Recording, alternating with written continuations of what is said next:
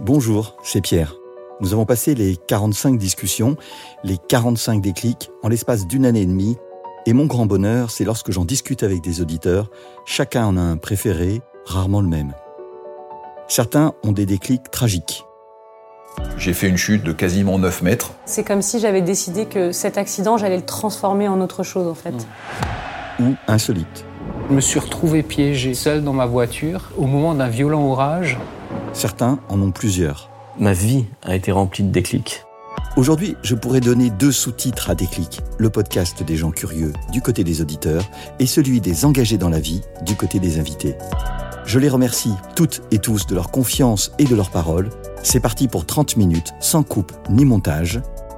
Vous êtes bien sûr Déclic. Déclic. Déclic. Déclic. Ce podcast est produit par Toutac, expert en podcast learning. Il fait gris, il pleut et le Donbass est devenu russe. C'est pas une blague, ou c'en est une. En tout cas, cela crispe tous les jours un peu plus, quand même, cette situation. Mais aujourd'hui, on va partir, on va s'évader. Je m'appelle Pierre et suis le fondateur de Toutac qui crée des podcasts dédiés à la formation et la communication par la voix et produit des clics, ce moment où tout bascule. Dans le fauteuil à côté de moi, nous accueillons aujourd'hui Florence Renaud. Bonjour Florence. Bonjour Pierre. Merci d'avoir accepté cette discussion. Alors, 257 000 kilomètres, 60 pays, bateaux, autos, camions, motostop. Tu as parcouru notre planète sans plan prédéterminé, avec une durée estimée au départ à deux ans, Oui. mais tu es parti huit ans. Paraît-il un peu freiné dans ton retour par le Covid, mais au global, cela ne t'a pas semblé si long d'après ce que j'ai pu lire. Alors mon métier, c'est la première fois que j'en parle dans les 42 épisodes enregistrés, c'est de créer des images par la voix. Et aujourd'hui, pour une fois, j'aimerais que tu me fasses rêver pour commencer. Que ce soit ta voix qui nous emmène quelque part. Alors, est-ce que tu accepterais de nous raconter une histoire de ton parcours, un moment, une odeur, une situation de ton voyage? Moi, je vais fermer les yeux, je vais t'écouter et j'espère que je vais pouvoir partir loin. Alors, on est le 2 juillet 2013 et là on me prend en photo devant le panneau Orléans qui est ma ville euh, natale d'origine. Donc mon père me dépose à l'autoroute et ça y est, je commence, c'est le premier jour de mon tour du monde. Je dois aller jusqu'en Vendée au Sable d'Olonne en autostop pour retrouver euh, deux gars parce que j'ai trouvé un voilier stop sur internet et donc on doit traverser l'Atlantique euh, ensemble. Donc je pars en autostop, je suis hyper heureux, c'est le premier jour de mon tour du monde et tout ça. Et j'arrive en début d'après-midi au Sable d'Olonne, il y a quelqu'un qui me dépose au port. Et là, je vois un super beau voilier. Donc, c'est un voilier tout neuf qui doit être livré au Brésil, en fait. Donc, il a besoin de volontaires, le capitaine. Et donc, je vois euh, plein de gens qui sont en train de s'affairer sur un, sur un superbe voilier. Donc, euh, je m'approche, je me dis, ça doit être celui-là. Et là, il y a deux gars qui arrivent vers moi et qui me disent, ah, tu dois être Florence. Euh, bon, écoute, on va pas perdre de temps. En fait, je suis désolée, le voyage est annulé. En fait, l'acheteur brésilien ne veut plus acheter euh, le bateau. Donc, voilà. Donc, le voyage est annulé. Donc, j'étais trop dégoûtée. enfin dégoûté c'est un petit mot quoi. Trop dépité. Euh, donc on va quand même sur le voilier tous ensemble. Donc, donc euh, voilà. Et il dit bah oui en fait il y a eu un les cours de la monnaie ont changé. Donc ça vaut plus le coup pour lui d'acheter. Ça a changé pendant la nuit donc il veut plus acheter. Donc on passe euh, l'après-midi à discuter sur le voilier. Euh, voilà on visite l'intérieur. Il y a trois chambres et tout. Il dit bah écoutez si vous voulez parce que donc l'autre gars c'était aussi un volontaire si vous voulez vous pouvez rester dormir là pour la nuit mais demain on va sortir le bateau de l'eau du coup vu qu'il est plus vendu. Donc euh, donc on discute, on fait connaissance. Je me dis bah c'est quoi? En plus ils avaient l'air sympas les gars. et donc on dort à bord et le matin à 6 heures du mat, il y a le le capitaine qui frappe et qui me dit ouais Florence réveille-toi, j'ai reçu un coup de fil. Le, le Brésilien il a changé d'avis. Finalement il veut acheter le bateau. Finalement on part. J'étais trop contente. Donc là on a passé quelques jours à tout couvrir de cartons de plastique parce qu'il fallait que ce soit livré neuf. À attendre que ce soit la bonne météo. Il y avait une fuite dans le moteur donc fallait attendre le moteur. Donc au bout de, on a fait les courses pour un mois. Donc voilà, et au bout de, de quoi De cinq jours, donc on était ouais, déjà mi-juillet, début juillet, on est parti, euh, on a traversé l'Atlantique. C'était un beau départ qui aurait pu ne pas démarrer. Voilà, c'est ça. Et là, c'était trop bien. Là, on sort du port des Sables d'Olonne. Bah, en fait, du coup, le port que moi je connais en image, parce que c'est là où il y a le, c'est le port du Vendée Globe, en fait. Ouais. Donc voilà, avec euh, tous les gens qui disent coucou et tout, moi j'étais trop contente. je dis ouais, ça y est, là, ça commence vraiment. Enfin, j'avais eu peur sur le coup Ouais. le premier jour, mais après j'étais ouais, c'est bon. Là, quand le bateau est sorti du port et que les gens disaient au revoir et tout, j'étais là, bon, c'est bon. Là, ça commence vraiment. Et t'as une odeur, t'as as, une image qui te frappe. J'ai euh, non, j'ai le j'ai le plus le son des mâts euh, du vent qui tape dans les mâts euh, dans le port en fait. Tous les bruits euh, métalliques et tout ça, ça je me souviens. Et ça s'est bien passé cette traversée? Ça s'est super bien passé avec les gars. Moi, j'avais plus peur que, enfin, de passer un mois avec deux personnes que je connais pas dans un espace restreint, quoi. En fait, c'est bien passé. Par contre, j'ai découvert que j'avais le mal de mer, mais j'avais jamais fait de voile avant. Ah. Donc, je passais directement au truc, euh, passer un mois en mer, quoi. Donc ça, c'était un peu chaud. Parce que du coup, je Ça pouvais- fait pas rêver, ça. hein. bah non, après ce qui est bien en fait, c'est que j'avais le but. Mon but c'était vraiment de faire le tour du monde en stop. Donc c'est mon but c'était de traverser, d'arriver en Amérique euh, latine quoi. Donc voilà, bah je fixais l'horizon quoi. En fait, je pouvais pas euh, trop lire, je pouvais pas regarder de films. Mais c'était quand même une super expérience. D'accord. Alors, juste pour euh, tout le monde, on entend des bruits particuliers puisqu'il y a un bébé à côté, puisque depuis un an que tu es rentrant, tu as un enfant et tu es venu avec. Il est à côté de nous, donc on l'entend. Mais euh, voilà, il va nous accompagner tranquillement. Euh, Est-ce que tu peux nous parler de d'un déclic, d'un moment particulier dont tu te souviens qui a compté pour toi? Bah, en fait, il y en a eu plein. En fait, c'est pas un déclic, c'est plein de petits déclics quoi. Ouais. C'est un rêve que j'avais depuis hyper longtemps de faire ce tour du monde. Enfin, hyper longtemps. Je suis pas non plus hyper vieille, mais moi, depuis que j'étais ado, quoi. et euh, il y a eu plein de petites choses qu'on fait que je me suis dit, bon, faut que je le fasse. Et je crois que le déclic, en fait, c'est un moment, bah, justement, c'est une conversation que j'ai eue avec des collègues de boulot où je reparlais de mon tour du monde. Je disais, ah, moi, j'aimerais bien faire le tour du monde un jour. Et je me suis entendu dire ça pour la millième fois. Et je me suis dit, non, mais euh, à un moment, faut passer à l'action, quoi. Je veux pas, euh, ou sinon, je laisse tomber, mais je veux pas dire, ah oui, j'ai le projet, euh, tel projet, et de jamais le faire. Et je crois qu'à un moment, je me suis dit, en fait, j'ai plus peur de. Enfin, j'avais peur de partir, et en fait, je me suis vue vieille, avec des regrets de jamais avoir fait ce tour du monde. Et en fait, la balance de la peur de partir. Enfin, il y a eu un déclic euh, dans le sens où j'ai eu plus peur d'avoir des regrets que peur de partir, quoi. Et je me suis dit, bon, voilà, faut que je me bouge, et je me suis fixé trois mois, et je me suis dit, ok. Je pense en trois mois, j'ai le temps de mettre mon préavis d'appart, euh, préparer un peu les trucs, dire au revoir aux gens, faire les vaccins, tout ça. Et voilà. Et je me suis dit, je me fixe une date de départ le 1er juillet. Et j'ai trouvé un bateau, je suis partie le 2 juillet. C'était bien. Trois mois pour euh, un tel voyage. C'est pas beaucoup trois mois en fait. Mais en fait, on n'est jamais prêt. Franchement, j'étais pas du tout prête quand je suis partie. Il me restait plein de trucs administratifs que j'ai dû régler après une fois au Brésil. Mais en fait, on n'est jamais prêt. Donc en fait, je, je trouve que c'est pas mal. Ouais. Et le fait d'avoir pris cette décision, tu t'en es souvenu après, pendant ces temps, ça te revenait, euh, tu te disais, bon, je suis parti, euh, j'ai bien fait, ou j'ai, pas bien fait, ou, en fait, euh, comme je tardais longtemps, bah, t'as refait la même chose. À un moment donné, t'as décidé tout d'un coup d'y aller. Ça s'est reproduit? Non, en fait, ce qui est très bizarre, c'est qu'une fois que j'étais partie, j'ai voyagé, je me suis dit, mais pourquoi je l'ai pas fait plus tôt? Et j'ai un peu tendance à oublier c'était quoi les raisons qui m'ont retenue. Pourquoi j'étais retenue comme ça euh, en France à pas réaliser ce rêve? Et je me suis dit, ben en fait, c'est hyper simple. En fait, le plus difficile, c'est de prendre la, la décision. Mais en fait, une fois qu'on est lancé, enfin, voyager, faire du stop, rencontrer du gens, c'est enfin, c'est cool, quoi, c'est facile. Et en fait, j'aurais dû écrire peut-être euh, tous les trucs qui me faisaient peur avant parce que j'ai un peu oublié. Et il y a d'autres moments dans ces sept ans où tu as eu peur? Ah bah oui, il y a eu 8 ans même. 8 Huit ans. Oui, oui, bah oui, il y a eu plein de moments où j'ai eu peur. Un moment où tu as vraiment eu peur? Il y a plein, il y a plein de trucs négatifs là qui me viennent en tête. Euh, non, bah une fois, j'ai dormi avec mon mon opinel. Je sais pas ce que j'aurais fait avec un opinel, mais avec mon opinel ouvert, parce qu'il y avait un, j'étais hébergé chez un, c'était pas un psychopathe, mais je pense qu'il était drogue addict en fait. Et il voulait absolument que je lui ouvre la porte de ma chambre à minuit, quoi. Et je voulais pas, et il a frappé, frappé, frappé. J'avais peur qu'il passe par la fenêtre et tout ça. Donc voilà. Et donc, tu- donc t'as dormi avec ton opinel et t'as pas très bien Je dormi. me suis endormie à un moment. Comment? Et là, t'as pas très bien dormi. Ouais, j'ai pas très bien dormi. Je suis repartie le lendemain, je suis à la gendarmerie, j'ai porté plainte, j'ai appris qu'en fait il avait déjà des antécédents. Donc le gars est parti en prison. Enfin bon bref, c'était toute une histoire. Enfin là, je, je fais la version courte quoi. mais après il y a eu des moments. En fait, c'était plus avec des gens. Bah lui, il était vraiment dangereux. Après, il y a eu des moments où j'ai eu peur, mais les gens étaient pas vraiment dangereux. Mais des fois aussi, c'est des manques de communication où les gens ils me prennent en ils me prenaient en stop et ils sortent de l'autoroute, ils prennent un raccourci euh, dans la forêt et, chez- et en fait ils pensent pas à me dire bah oui c'est un raccourci, mais en fait euh, voilà. Enfin sur le coup, c'est hyper flippant quoi. C'est-à-dire que tu te fais ton film, tu te dis, oula, où est-ce qu'il m'emmène, quoi? Ouais, ouais, ouais, ouais. Ouais, ou des gens qui sont un peu bizarres ou qui ont des questions un peu bizarres. Je sais qu'au Brésil, euh, les questions directes, c'était bon, t'as- t'as- tu t'appelles comment? Et après, c'était est-ce que t'es marié? Est-ce que t'as des enfants? Euh, Enfin, c'était toutes des questions genre hyper... euh, Personnel. Ouais, personnelles. Et en fait, après, je me suis rendu compte, bah, en fait, c'est un truc normal. En Amérique latine, les gens, ils posent vachement des questions euh, Ouais. Et toi, tu leur posais beaucoup de questions? Aux gens. Ouais. Bah ouais. Tout le temps Bah oui, quand même, en stop, j'essaye de faire, euh, de faire quand même la, la conversation, quoi. Comment tu crées Euh. un lien? Parce que finalement, c'est quand même le plaisir, c'est aussi ça, non? Bah c'est où est-ce que tu vas euh, Déjà c'est fa- du coup c'est facile. Où est-ce que tu vas Euh, Qu'est-ce que tu fais Voilà. Et après en fait c'est vraiment des questions d'affinité. En fait il y a des gens.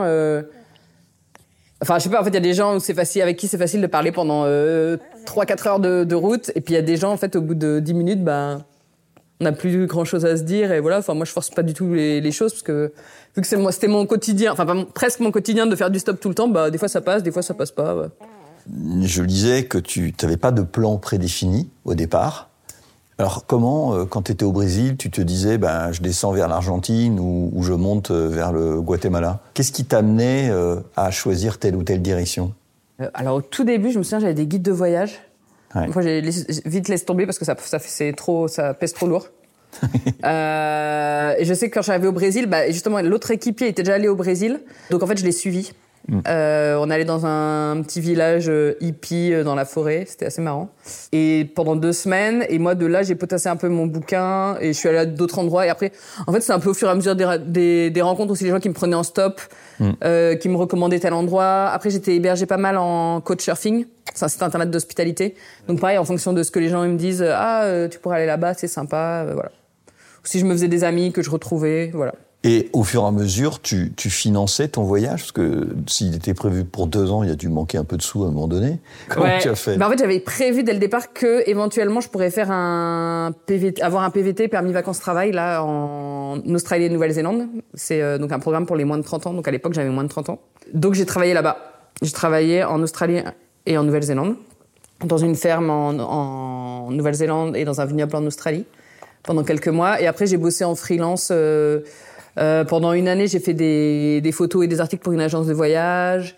Euh, j'ai fait quoi? J'ai fait des vidéos pour la genre la SNCF de Nouvelle-Zélande. Enfin, en fait, c'est un peu après au hasard des rencontres, voilà. J'ai fait quelques photos et vidéos comme ça. Et en fait, surtout, j'avais un mini budget. Mon budget était de 10 euros par jour. Donc voilà, donc ça fait 300 euros par mois. Donc ça fait. euh, alors j'avais une assurance en plus, nanana, avec un peu de matériel. En gros, faut compter 4000 euros par an. Donc c'était quand même un mini budget. Donc, donc j'ai réussi à tenir sur mes, mes économies, quoi. Bravo. Et en fait, euh, au fur et à mesure, tu as l'impression que ton plaisir de voyager a changé C'est-à-dire que tu es parti avec peut-être une idée du voyage, et puis est-ce que cette idée, elle a mûri, elle a changé? Est-ce que tu attendais autre chose? Ouais, bah oui, oui. Je me suis beaucoup remis en question. Surtout, je pense, la première année. Alors déjà, ça a beaucoup changé. Je pense que la première année, elle était hyper intense. Ouais. Parce que là, on voyage, et du coup, je voyageais, je réalisais mon rêve, j'étais trop contente. Je faisais tout, dès qu'on me proposait quelque chose, fallait absolument que je dise oui, fallait surtout pas que je dise non, fallait pas que je rate un truc, fallait que je fasse tous les trucs un peu touristiques, etc. Euh, j'ai voyagé hyper lentement aussi parce que je voulais m'arrêter partout. Au bout d'un an, j'ai commencé un peu à fatiguer. Je me suis dit, non, mais en fait, à ce rythme-là, là, c'est pas comme si j'étais partie en vacances pendant deux semaines et qu'il fallait que je vive le truc intensément. Et donc après, euh, j'y suis allée plus relax. Et du coup, en fait, c'était devenu une normalité, en fait, de voyager. Donc ça avait un peu moins d'intensité et de saveur, je dirais. Mais c'était cool quand même. Mais c'est sûr que ça avait pas l'intensité du début, quoi. Et le, le truc sur lequel je me suis remis en question, le truc, sur- le truc sur lequel je me suis remis en question, c'était euh, le fait qu'en fait, c'était un défi que je m'étais lancé Ouais. de parcourir le tour du monde uniquement en autostop ou bateau-stop sans jamais revenir. D'accord. Donc je suis jamais revenu pendant 8 ans et je me suis posé la question justement de me dire mais en fait est-ce que enfin quel sens ça a de faire du stop dans des pays où le, même le concept même de stop n'existe pas? Est-ce que ça a du sens de vouloir euh, se lancer un défi ou un challenge? Parce qu'en fait finalement la vie euh, c'est fait pour vivre, c'est pas fait pour euh, Enfin, c'est quoi le but de se lancer des challenges comme ça et des défis Ouais. Et donc voilà. Donc euh, aussi, si, il y a eu des moments où je me suis dit, mais je fais juste mon voyage et j'arrête ce truc de défi de tout faire en stop. Et, Et quand tu as un pays en tête, probablement où le stop n'est pas une habitude, comment tu as fait? Et ben, j'ai expliqué aux gens. Avec mes trois mots d'espagnol, parce que je parlais pas espagnol en plus au début. Ouais, j'ai expliqué aux gens le concept et bah la moitié acceptait, la moitié acceptait pas. Après, en fait, le truc c'est que la solidarité, c'est quand même un concept. euh, Enfin, c'est un truc humain, en fait, partout dans le monde. Donc les gens, ils vont comprendre, euh, ok, bah, euh, je te file un coup de main, j'ai une place dans ma voiture, je t'emmène, quoi. Et quand tu te remets en question euh, sur tes 7-8 ans et le fait de ne pas revenir, comment tu as entretenu euh, tes liens avec ceux que tu as laissés en, en Europe, en France? Parce que 8 ans, c'est une longue vie, quoi. Je sais pas, en tout, j'avais peut-être euh, 10 personnes max avec qui je suis vraiment resté en contact, genre on se skypait de temps en temps, tout ça.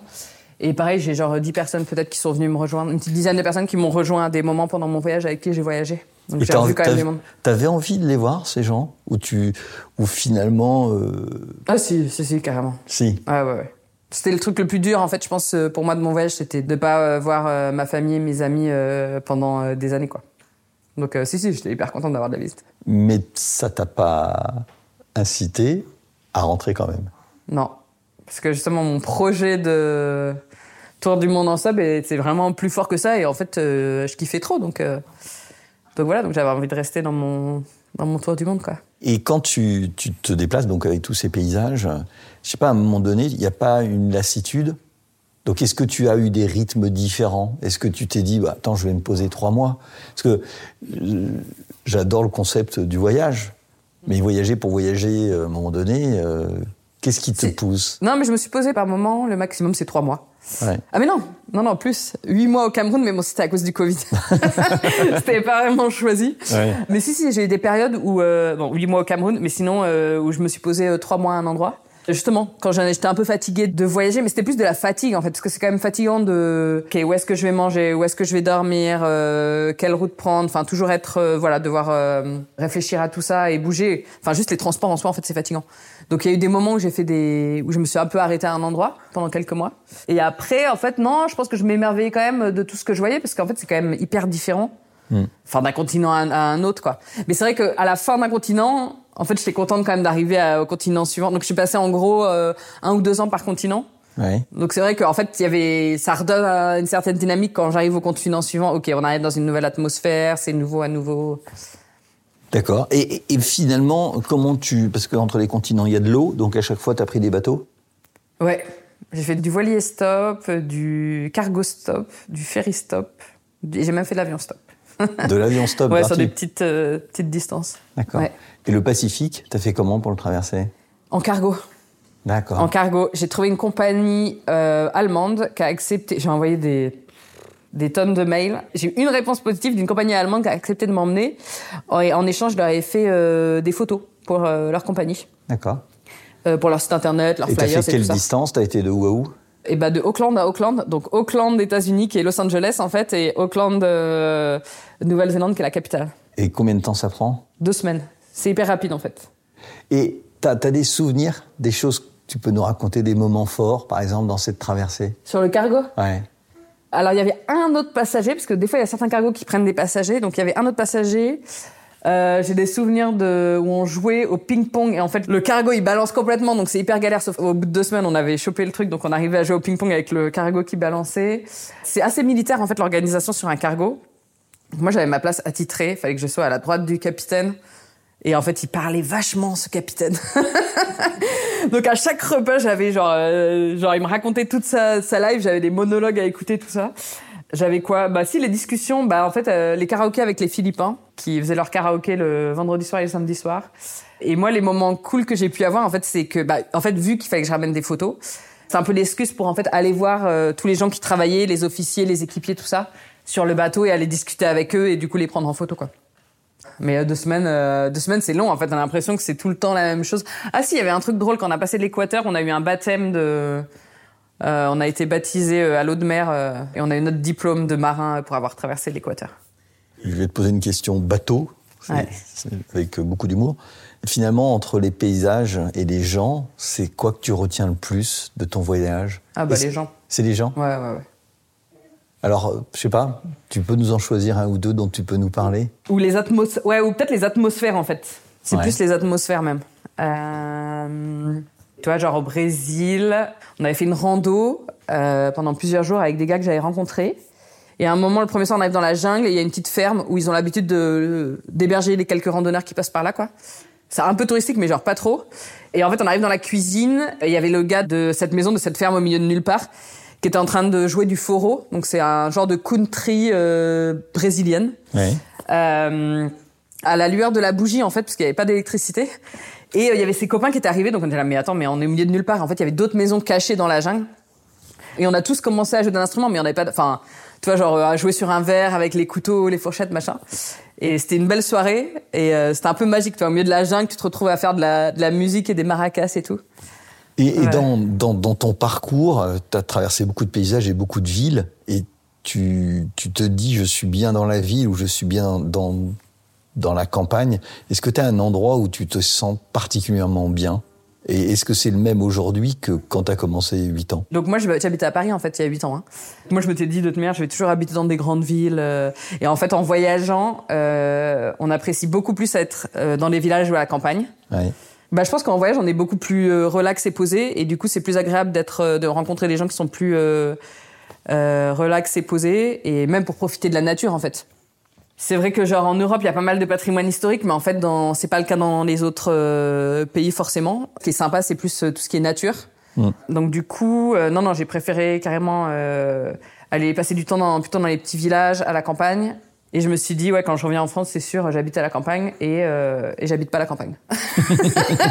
Et tu habites en ville. J'habite en ville, mais bon, dans une petite, euh, dans une plus petite ville. J'habite pas à Paris non plus, quoi. Mais euh, oui, le projet serait d'habiter à la campagne, quoi. D'accord. Et, et quand tu étais euh, à la campagne, euh, certes, on est en 2022, que tu as une jeune blanche, blonde qui débarque, Mhm. tu as eu des, des accueils différents, de la méfiance, du rejet, des gens qui, qui disaient mais qu'est-ce que tu viens faire là, quoi? Franchement, toutes les réactions, ouais. Non, il y en a, qui sont euh, genre euh, super contents, euh, oh génial, bonjour et tout, voilà. Qui, il y en a à l'inverse, oui, qui vont avoir être hyper méfiants.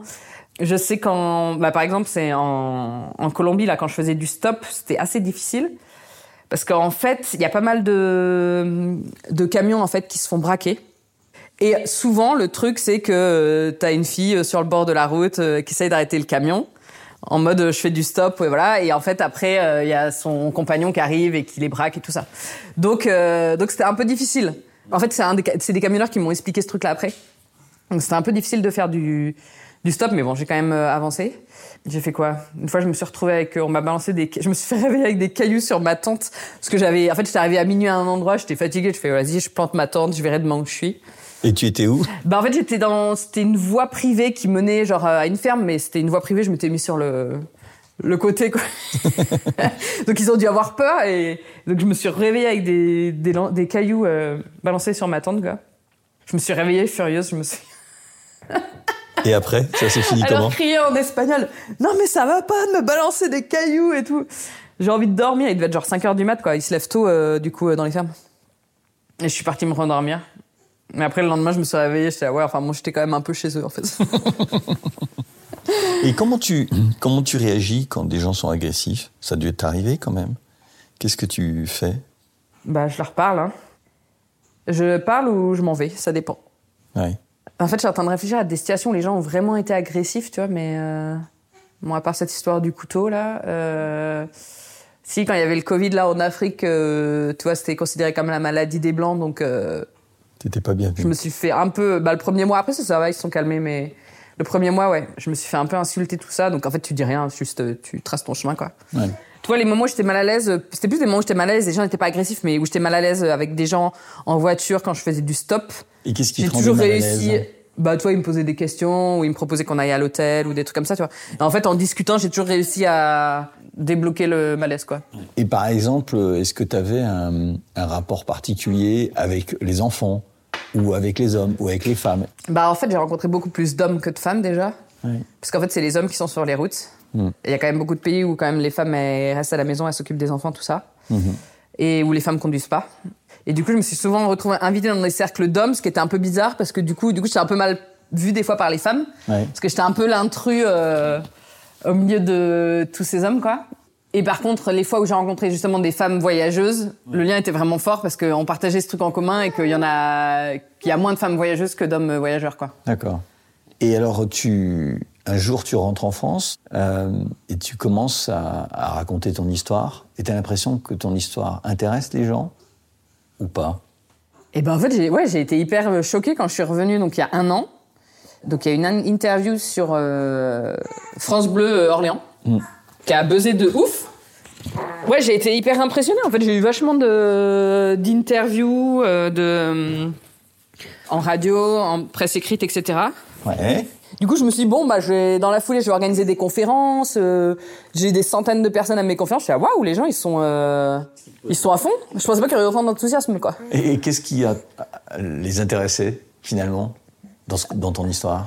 Je pense que c'est sympa d'entendre des histoires de voyage, ça fait voyager, ça fait partir ailleurs. En plus, Ouais. c'était en plein. euh, Il y a un an, on... c'était encore le Covid et tout ça. Ouais. Ouais, je sais pas, j'étais hyper. euh, Et dans ton entourage proche, euh, une fois que tu l'as raconté une fois, une deuxième fois, une troisième fois, ils n'étaient pas en train de dire euh, Ouais, bon, d'accord, on, on connaît ton histoire.